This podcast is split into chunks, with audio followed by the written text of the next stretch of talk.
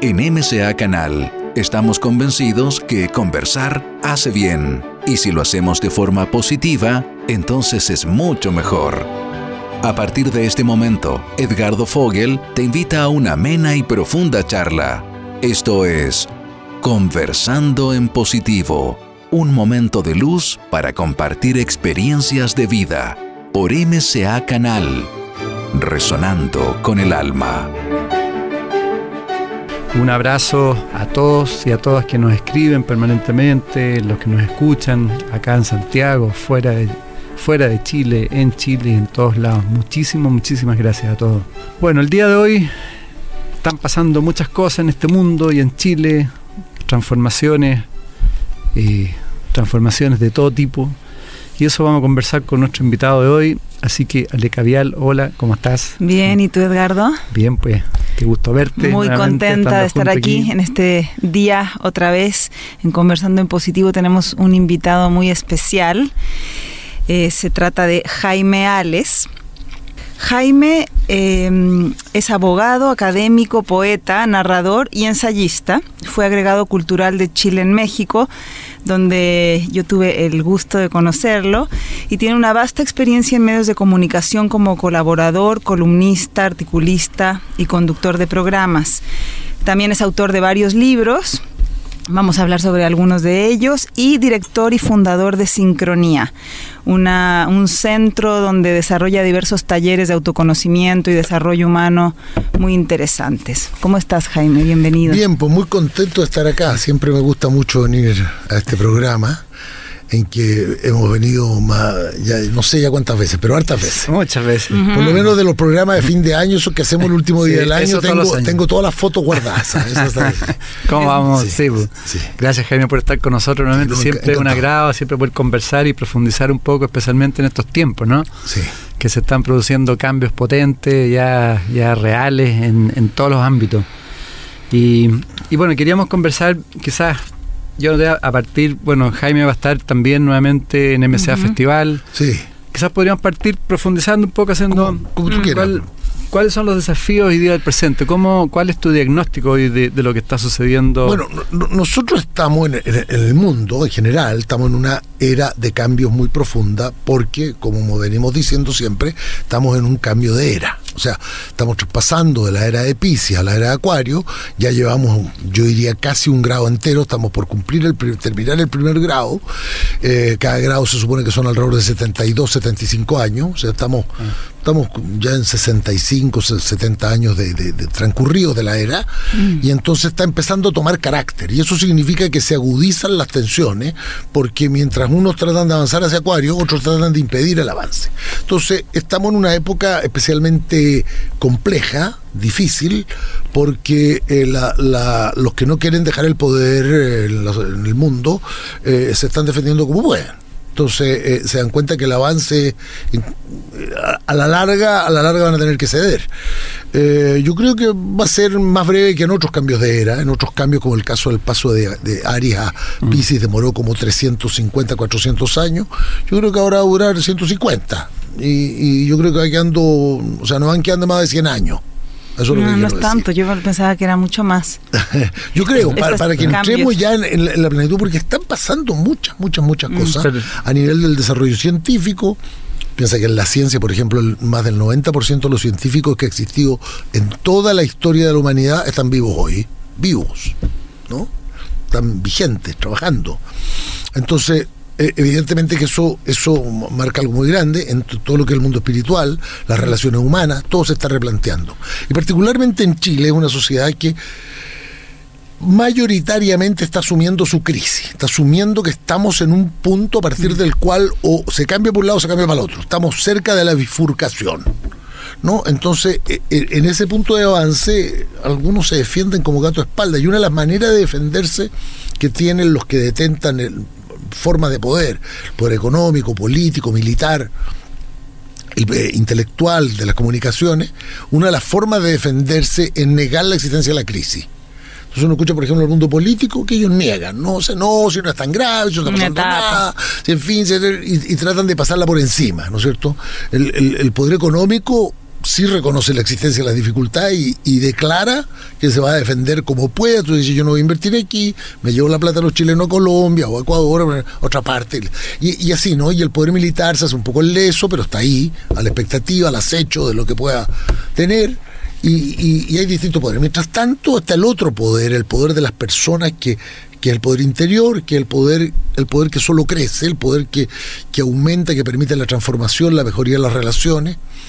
Eh, todos caemos en momentos de alteración. Ayer yo iba en el auto y una señora que iba adelante paraba cuando no debía parar, paraba las luces verdes, se cruzaba, hacía una serie de cosas. En un momento yo me, me, me alteré mucho y le empecé a tocar la bocina y un tipo que estaba en el auto al lado, eran dos muchachos jóvenes de unos 30, 35 años, sí, mm, sí barbones como yo, eh, eh, bajaron la ventana y me dicen, calma hombre, tranquilidad. Y yo me di cuenta que tenía que tranquilizarme. Entonces, cuando alguien así me lo dice, cuando yo trato de hacer lo mismo siempre con todo el mundo, y yo me había alterado, entonces recibo esa reprimenda cariñosa, amable de él, eh, y, acuso recibo. O sea, ahí está empezando dentro de la violencia ambiente a haber más gente cada vez que está haciendo que está haciendo cosas mejores. En ese sentido, con tanto cambio que estamos viviendo a nivel económico, político, social, eh, ¿en qué pondrías tú el foco para nosotros internamente? ¿Cómo, en qué debemos atender para sobrellevar todos estos cambios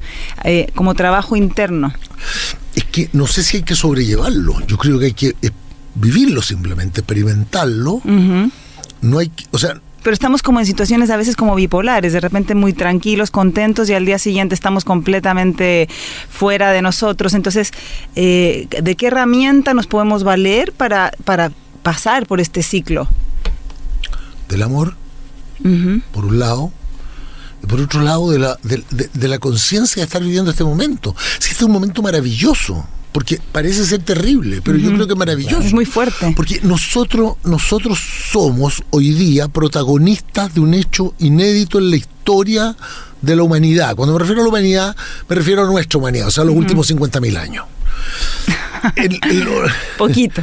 Pero es que es eso, ¿no? Porque antes puede haber habido otra humanidad de la que no tenemos noticia. Pero esta humanidad de los últimos 50.000 años, o sea, desde el desde el, desde el, empieza el reinado del, del cromañón, del Homo sapiens, hacia adelante, bueno, este es un momento privilegiado. Nunca como ahora tanta gente había tenido claro estar viviendo un cambio de era. Esto es la primera vez en la historia de la humanidad. Entonces, esta es una oportunidad maravillosa. Nosotros somos protagonistas, nosotros sabemos que estamos construyendo algo nuevo. Mm. Es como el cuento ese que siempre se habla de la, de la, de la gente que está picando piedras en colonia y se acerca a alguien y le dice, ¿qué haces tú? Le, se acerca un trabajador. El trabajador le dice, estoy picando piedra. Se acerca a otro y el otro le dice, no, le dice, yo estoy construyendo la catedral más grande de Europa. O sea, él picaba piedras, pero sentía que esas piedras estaban construyendo. Nosotros estamos construyendo la era acuariana. O sea, esa conciencia es parte de la tranquilidad para Entonces, si nosotros sabemos eso, aceptamos que pasen todas estas tensiones y todas estas cosas, porque eso, mm. eso lo hace maravilloso, le da un sentido a la vida. O sea, el gran punto es ese. Ahora, esta tensión que tú dices, esta polaridad que se nos plantea, mm. es real y es de todos los días porque nosotros somos polares, o sea, siempre estamos haciendo una opción, siempre estamos generando un espacio, un, espacio opcional. es parte, parte, de las leyes de la vida también, por el tema de las polaridades. Claro, eso es así. La, vida es polar porque el ser humano es polar.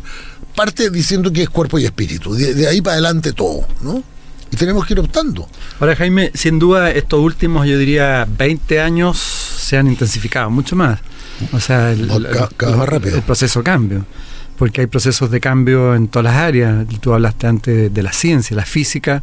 Los conceptos de la física están cambiando absolutamente de la, claro, física tradicional. Eh, claro, bueno, la verdad, eh, los últimos. Esto es un proceso de aceleramiento constante. Constante, ¿no? Que no es una aceleración uniforme. O sea, no es ese movimiento uniformemente acelerado que nos enseñaban cuando chicos, que decían que cada vez más rápido.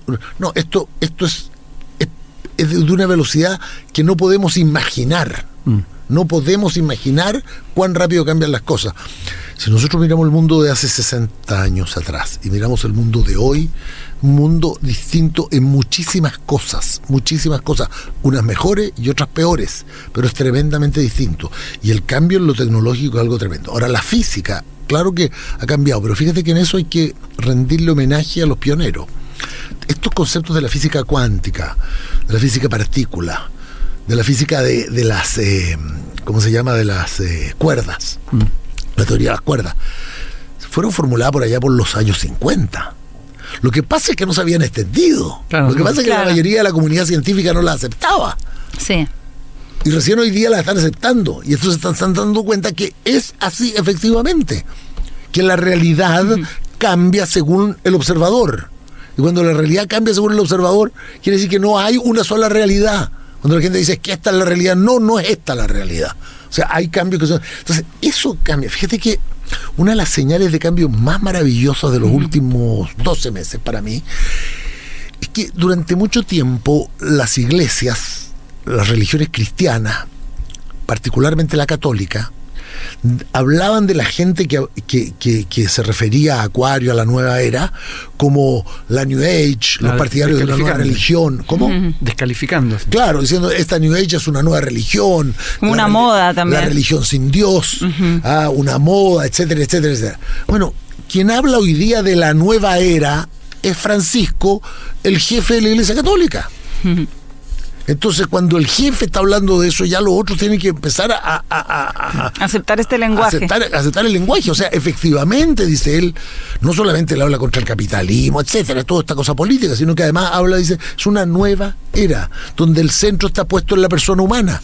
O sea, él vuelve, vuelve a las raíces del cristianismo y en, algo maravilloso. Dos mil años después, él trata de rescatar. Bueno, ese es un cambio de paradigma monumental para 700 millones de católicos en el mundo. Sin duda. Jaime, eh, Claudio Naranjo, cuando lo entrevistamos, él plantea que el gran problema es la degradación de la conciencia. Para ti, un poco, eh, ¿qué, significa el desarrollo de la conciencia? ¿Cuáles son las claves para el desarrollo y la transformación de la conciencia? Porque se habla mucho también de, estos conceptos, pero yo creo que a veces no, no se logran comprender. Es que yo no sé si yo me manejo bien esos conceptos, porque tal vez él habla un poco desde la psicología, ¿no es cierto? De la psiquiatría y desde ahí. ¿O para ti entonces? ¿Qué, significa para ti el desarrollo de la conciencia? A ver, yo hablo del desarrollo del acto consciente, o sea, de ser consciente, de ser consciente de sí mismo. Es decir, saber dónde estoy y en qué mundo estoy.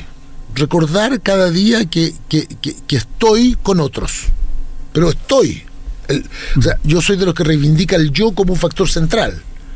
Yo no, no, soy de los que creen que el yo tiene que disolverse, sino que creo que el yo tiene que ser concreto, real, asumirse como tal porque estoy en el mundo, pero al mismo tiempo, y en el mundo significa no solo estar yo, sino estar con otros.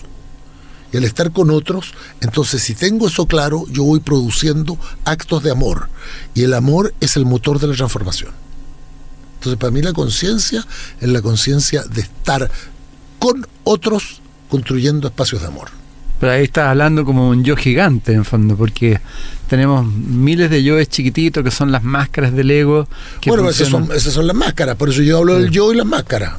Me, me gusta más, ¿para qué, ¿para qué voy a usar yo, yo, es yo, yo cito, yo Pero en ese sentido. yo y la máscara. La máscara, yo me he visto de una cosa, me he visto de otra, me desvisto, pero, pero el yo soy yo. Y, desde lo que mencionabas hace un minuto, desde la, desde la física cuántica, el, el, el mundo que yo estoy construyendo, también la conciencia como del mundo que estoy creando. Claro, pero si es con los otros concretos, no es con los otros teóricos, no es con los habitantes de Alaska.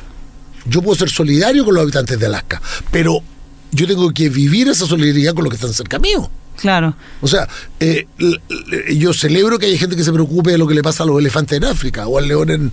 en, en, ¿Dónde fue que mataron al león? Sí, en, Zaire, creo que fue, ya. Yo, yo celebro que haya gente que se preocupe, pero yo digo, ¿y los pobres? Y la, y la, y la gente que, que, que, no tiene acceso a las cosas fundamentales de salud en la sociedad chilena, y los viejos que están jubilados y, reciben 140 mil pesos, ¿no hay ahí también una acción solidaria que realizar y los actos de amor aquí concretos con mi entorno? Con mi entorno cercano, ¿no? ¿Cómo trato a la persona que trabaja conmigo? cómo trato a la persona que saludo todos los días, cómo trato al conserje, cómo el conserje me trata a mí, cómo, cómo nos relacionamos, cómo mm. establecemos ese contacto. es el mundo del cual yo me tengo que hacer cargo. Ahí, ahí, tú estás introduciendo en el fondo también el concepto de física cuántica, que en el fondo que, es la unidad versus la, eh, la separación. Claro. Que, estamos todos unidos. Interconectados. Bruce Lipton, que es un biólogo, sí, lo, lo conoces tú. Sí, la epigenética. Claro, él plantea la, la idea de que las células que durante algunos millones de años eran como el elemento central, los, los unicelulares en, el planeta Tierra, en un momento descubren que si se juntan con otras células, pueden hacer mejores cosas y su energía rinde más. Y entonces comienzan a unirse y se van especializando. Y así van naciendo los organismos más complejos.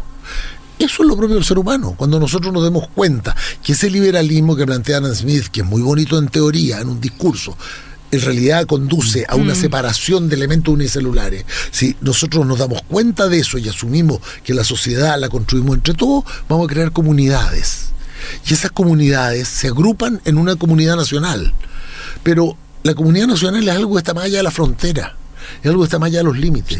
Yo aspiro al fin de la frontera. Cuando a mí me dicen, y el tema de Bolivia, el tema de Bolivia tema Bolivia, Bolivia es lo que es y Chile es lo que es, cada uno tiene lo que, lo que tiene en su momento determinado. Yo digo, ¿por qué no internacionalizamos? Somos parte de, claro, de, ¿Por qué no internacionalizamos? Digamos, por ejemplo, de partida, suprimamos los controles aduaneros, suprimamos los pasaportes, las peticiones de carnet de identidad, que la gente viaje tal como yo puedo ir de aquí a Viña del Mar y Viña del Par para acá, que yo pueda ir a Perú y de Perú para acá. ¿Por qué no? ¿Por, qué no? ¿Por qué no establecemos una comunidad en que no discutamos el problema de si yo soy dueño de un pedazo de tierra o yo simplemente comparto ese pedazo de tierra con otras personas? Porque así se construye la paz. Ahí, tienes otro concepto, que en el fondo es la colaboración en vez, en vez de la competitividad. Bueno, es que, es que en el fondo, mira, nosotros llevamos los últimos 300 años, más o menos, viviendo el, el el desarrollo, auge y, declinación de un sistema basado en la apropiación y la competencia. Entonces, eso lo puedes poner dentro del, socialismo de origen marxista, de otros socialismos utópicos, lo puedes poner donde quiera. Y también dentro del capitalismo, que es lo que está imperando hoy día en el mundo. Ese conflicto, todos ellos parten de la base de que yo soy, que el dueño decide. Y yo digo, ¿qué pasaría si el dueño no decide? Si nosotros construimos una sociedad en que decidimos los que vivimos en los lugares determinados, los que usamos las cosas, los que... Bueno, cambiamos el foco de la decisión a la persona humana y no necesariamente al propietario. El propietario le vamos a pagar lo que quiera por sus cosas, pero nosotros la usamos. Y entonces si pensamos de esa manera, nosotros vamos a cambiar el, eje en que lo más importante no es tener, sino que ser y vivir con otros. Y en el ser y vivir con otros yo adquiero conciencia. Ahí, ahí sitúo yo la conciencia. Bueno, en las redes sociales está pasando un poco eso, ¿no? Que son los usuarios los que están eh, como construyendo, armando, generando, liderando. Entonces, en ese sentido eh, ¿cómo ves tú cuál es el liderazgo de esta nueva era eh, para construir un, no sé, un nuevo país, una nueva comunidad de países? ¿Cómo, cómo deberían ser las características de los nuevos líderes? Un mundo mejor. Claro. Estamos con Jaime Ales. Eh, si, nosotros, si nosotros pensamos, la gracia del, era de Acuario es que hay un cambio en el avatar. El avatar es como el líder de cada proceso de transformación. El avatar de la era de Pisces en Occidente es Cristo. ¿Ya? Mm. Jesucristo, Jesús el Cristo, como dicen algunos, es el gran avatar porque él es el que plantea el discurso. cierto? Y él dirige y él tiene un gesto de morir y resucitar que tiene que ver con, con construir estos dos mil años. Bueno, estos dos mil años están terminando. Y antes estuvo Moisés, y antes estuvo, no sé, eh, Akenatón, y antes estuvo distintos personajes. Entonces, hoy, hoy día, la pregunta, ¿y quién es el avatar hoy? La diferencia de este tiempo es que el avatar ahora es la humanidad. No hay un líder, no hay una no hay persona. Uno, sino todos. Ahora lo importante es el ser humano, ya no un avatar que dirige, sino una humanidad que se conecta e interactúa. Es decir, son las comunidades. Entonces, si tuviéramos que usar una consigna política al estilo Carlos Marx, ¿no es cierto? Temblad muchedumbres porque vienen las comunidades. Pero esto requiere una responsabilidad individual tremenda. Responsabilidad mira, no me gusta la palabra. Personal. personal, ya lo habíamos dicho. Persona, yo estoy con otro. Pero responsabilidad personal. Responsabilidad de todos nosotros. Yo soy responsable de todo lo que está a mi alrededor. Exacto. Y ese pedazo es responsable del otro, del otro, del otro, del otro, del otro, y estamos todos conectados. Entonces, al estar interconectados, vamos asumiendo nuestra, nuestra tarea. Entonces, el avatar es el ser humano con su respuesta. Entonces, igual tiene que haber pequeños liderazgos, liderazgos comunitarios, liderazgos y liderazgos nacionales. Tiene que haber un presidente de la República, un presidente del Senado, ahora diputados, senadores. Pero por esto se está dificultando tanto el tema del liderazgo político también, porque ya no ya no son guías que hay que seguir a ciegas. no, no, pero no solo no son eso, hoy día no tienen capacidad de dirigir. Hoy día lo que están demostrando ellos es que ellos funcionan como como responsables, eh, como eh, ¿cómo se podría decir? Como respuesta de, encuestas, son reacciones de mm, encuesta o de noticia o de lo que publica la prensa. Entonces no tienen eh, esa capacidad de aportar en la conducción. Porque aportar en la conducción no significa mandar, significa aportar en la conducción, dar señales por dónde avanzar. Y eso está faltando. Entonces lo que hoy día se requiere son líderes conscientes de su papel en la comunidad. ¿Qué es lo interesante del proceso? Hacer la, la, comunidad, Hacer la comunidad, búsqueda de, y activar la idea. Y activar de tal manera que las personas entiendan que no es que el líder tal, fulano de tal es el candidato. El candidato es un servidor de una idea mucho más profunda. Claro, claro. Así donde estamos todos los seres humanos. Ese es el trabajo. Eh, de lo que estábamos conversando antes, aterrizando un poco para todas las amigas, amigos auditores, ¿cómo debemos ya iniciar, digamos, o ir eh, adaptándonos a este proceso de cambio? ¿Qué podemos hacer cada uno de nosotros en forma individual? Bueno, yo, yo vengo majadereando hace tiempo con, una idea, ¿eh? que creo que la conversamos una vez acá. Pero es que es una idea que yo le insisto. Tratar de tener a diario un gesto amable consciente. Si yo tengo un gesto amable consciente a diario, estoy generando una energía nueva que interviene en la energía de conflicto.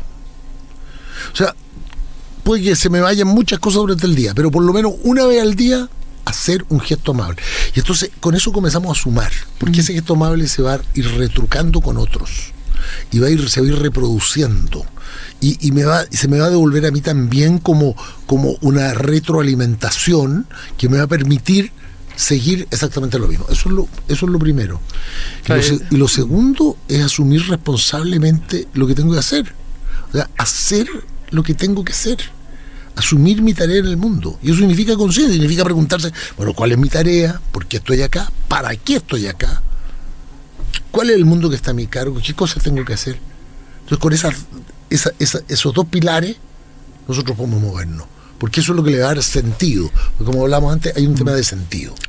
Claro, pero para hacer eso, eh, para, para el hacer consciente requieres de una también de una profundización o de un trabajo interno espiritual, porque hay tanta gente haciendo, haciendo lo que tiene que hacer en, todo el, en, el mundo externo y que, y, que se va toda una vida sin eh, cuestionar las cosas internas. Es que, claro, es que cuando yo digo lo que tiene que hacer, claro, si yo yo soy empleado correo y tengo que timbrar carta, mm. voy a timbrar carta, tengo que hacerlo bien, pero yo no me refiero a ese tener que hacer, sino al tener que hacer ser propio de la vida. ¿Para qué nací? Yo no nací para A mi sentido de vida de trascendencia. Sentido de vida. Sentido de vida. ¿Qué, cuál, es, ¿Cuál es mi contribución al mundo de hoy? Entonces, esa es una búsqueda. Mm. Ahora, eso significa hacer un esfuerzo. Y, yo lo voy a encontrar en mi, la relación con mi amigo, en el taller de desarrollo personal, en el curso de no sé qué, en el, lo voy a ir encontrando en distintas partes, pero tengo que aumentar, según mis posibilidades reales, el grado de conciencia de eso. Mm. Hacerme esas preguntas. Preguntarme eso. Pues si yo no me lo pregunto, entonces esto queda en el aire. Fíjate que ahora estamos haciendo un taller en sincronía, en el cual nos estamos, se llama protagonista de mí. Y, lo, que le, hacemos pregunta a los, a los alumnos. Nosotros le preguntamos, ¿cuáles son los 10 hitos más importantes de tu vida? Fíjate que las personas escriben 20 hitos y después los van desglosando, finalmente llegan a, a, 10. Y, y, y, los van cambiando de orden, cuál es más importante que otro, porque es un proceso de búsqueda. No hay clara conciencia de lo que me ha pasado hasta ahora. Cuando yo descubro lo que, lo que yo he vivido hasta ahora, lo que me sucedió y lo que hice hasta ahora, voy a poder descubrir también lo que tengo que hacer para adelante. ¿Y cuál es la relación en, descubrir este sentido de vida con, el, con, con, la salud y con el bienestar y con la felicidad? ¿Por qué es importante? Gracias. Gracias porque me dejan la pelota en la red, porque eso es lo, clave, esa es la armonía. Esa es la armonía. O sea, la salud es la armonía del cuerpo con el alma. Claro. El bienestar es la sensación de satisfacción. Bienestar no consiste en tener muchos bienes materiales. Consiste en sacar provecho de lo que soy, lo que tengo, lo que vivo y estar contento con eso. Mm. No es el conformismo ni la mediocridad, es todo lo contrario, es ir siempre un poco más allá, pero más que en el tener, en el ser. Mm. Y por lo tanto hay cosas que no las voy a tener y otras cosas que sí las voy a tener. Y ahí es donde está lo importante, en qué puedo hacer. Entonces el bienestar, verdadero bienestar, la verdadera salud es justamente eso, es la armonía con la que yo voy a ir construyendo cada cosa y la armonía es la belleza. Finalmente es la belleza. Eh, yo, por, por eso a mí me interesa mucho, mucho la poesía. ¿no? Venía leyendo un libro sobre los sufis. Bueno, y el sufismo tiene eso. O sea, el primer capítulo del libro habla de los poetas. Porque la clave está en la poesía. Ahí está todo. O sea, es en esa síntesis maravillosa que puede hacer el poeta en una frase respecto del amor, de la vida, de la tarea. Ahí donde está, podríamos decir, la gran respuesta. ¿no es cierto? La gran respuesta. Construir belleza en el día a día. Construir belleza en mi grupo, construir belleza en, en mí. Belleza no significa acicalarme, también puede ser acicalarse, pero la belleza significa generar armonía en lo que estoy viviendo. Ahora, Jaime, súper bonito lo que tú dices, importante, digamos, en el sentido cuando hablamos antes de la conciencia, la conciencia es lo que tú estás planteando de generar actos conscientes en el día que te van a obligar a recordarte a ti mismo y por lo tanto vas a tener conciencia. Y vas a sal- vas- uno va a ir saliendo de alguna otra forma un poco de los todos los condicionamientos que tenemos. Dentro de- del trabajo que, que se hace, es importante eh, el ir observando los condicionamientos y los automatismos que uno tiene, ¿no? Bueno, ya Gurdjieff planteaba eso, ¿no? Planteaba este tema de la autoobservación como un elemento central. Evidentemente, sí. Estamos sí, llenos. claro, tenemos, tenemos que operar. Yo digo, nosotros tenemos que tratar de operar siempre con un espejo, que nos devuelva una imagen. El espejo puede ser otra persona, puede ser una situación, puede ser incluso un espejo. El espejo no, el espejo no soy yo. Yo siempre digo que la persona que aparece en el espejo se parece a mí, pero no soy yo porque es mucho más viejo que yo. Pero bueno, tiene más arrugas, ¿no? Barba más larga. Claro.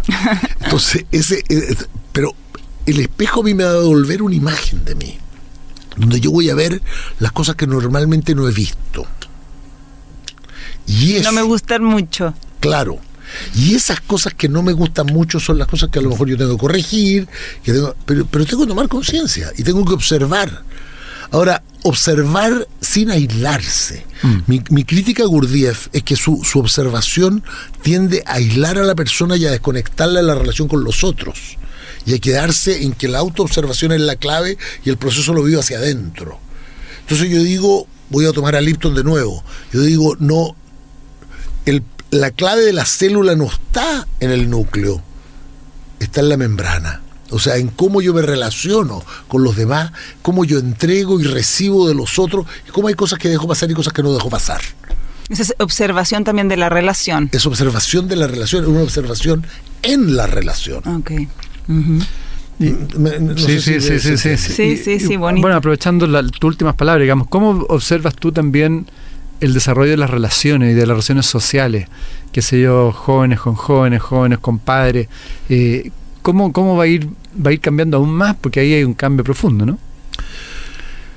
Bueno, yo, bueno, es- eso, eso siempre ha sido difícil, históricamente, ¿no es cierto? Si nosotros miramos la relación de Jesús con su mamá, no era la de la Sagrada Familia. Cuando la mamá lo reta, le dice, ¿qué te metes tú? Así le contesta a él, ¿no? No, no, no- no es, más, no es más suave que eso. Le dice, ¿qué te metes tú?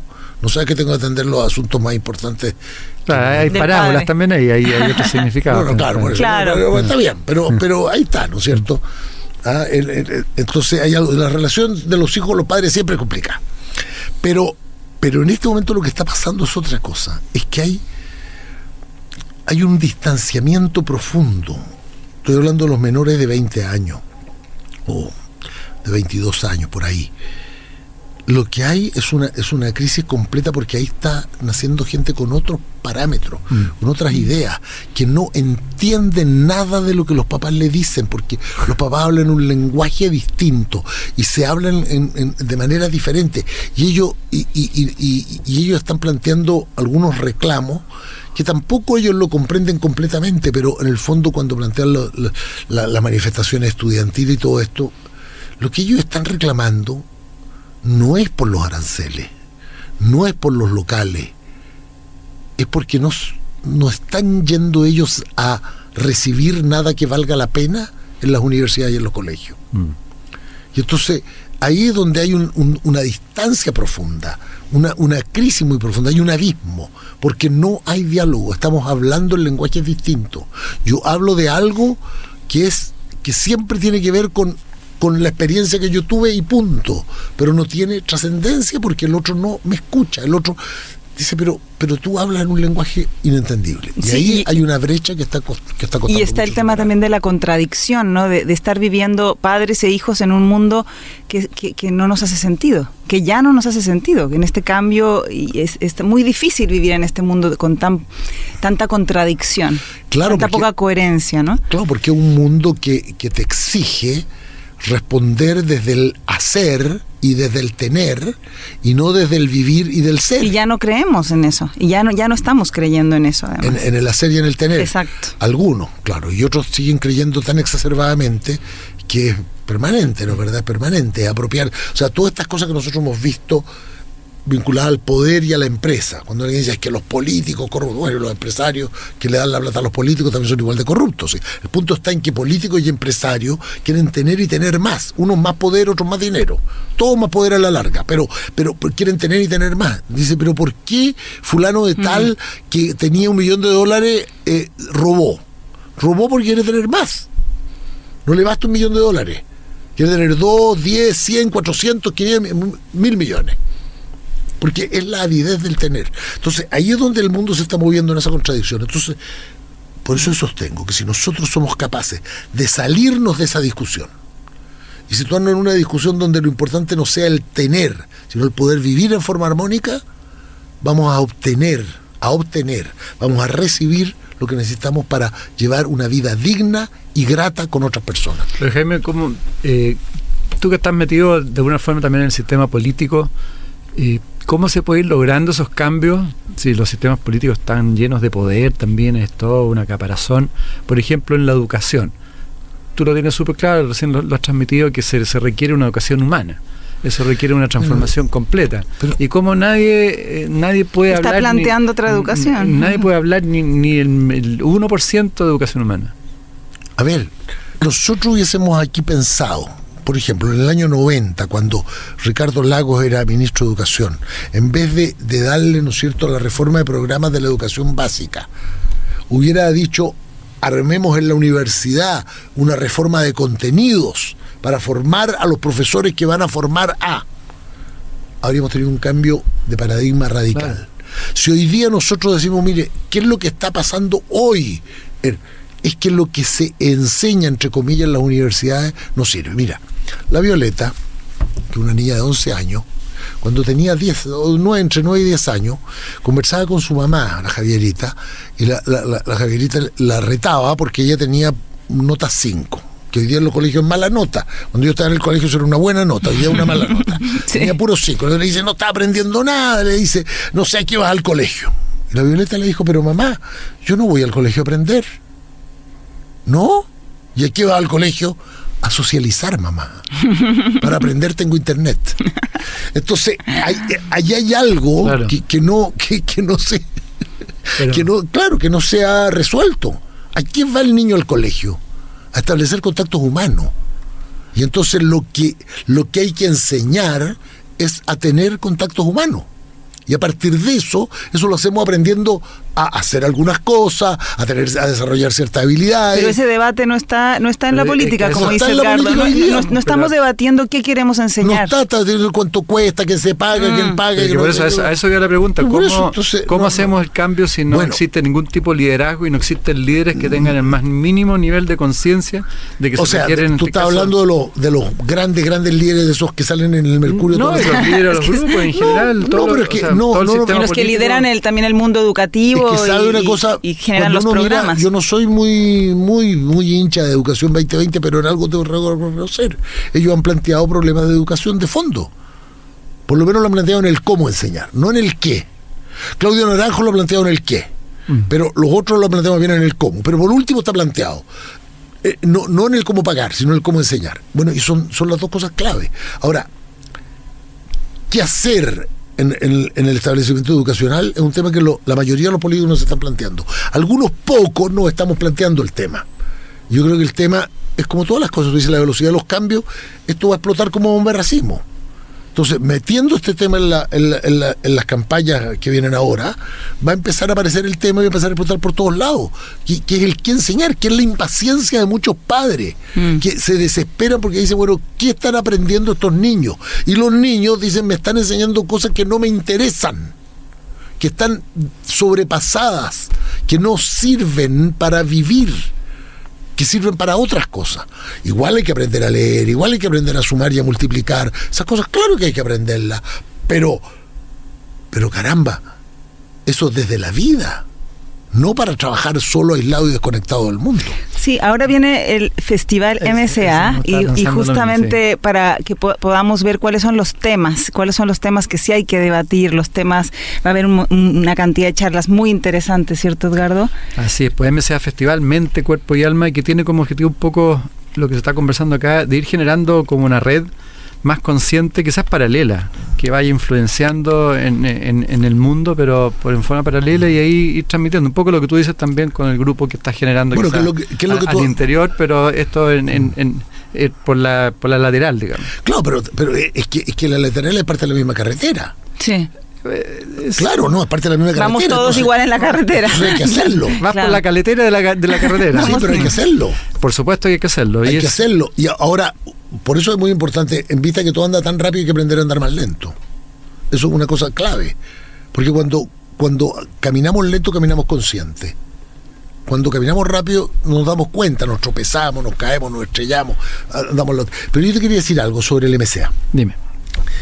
Yo creo que una iniciativa extraordinaria que tú has liderado y Aleca y otra gente han liderado en la organización, la Daniela. No sé si sigue la Daniela, pero, sí, por supuesto. todo, bueno, entonces, a tu liderado, te la has jugado por esto, lo has logrado hacer, lo has logrado mantener.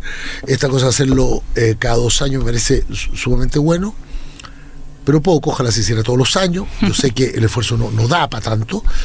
Y yo te quiero plantear un, reclamo, porque yo he hablado del, festival con gente de distintos lugares. Este año me ha tocado viajar bastante: Coyhaique, Concepción, Valparaíso, Quillota, etcétera.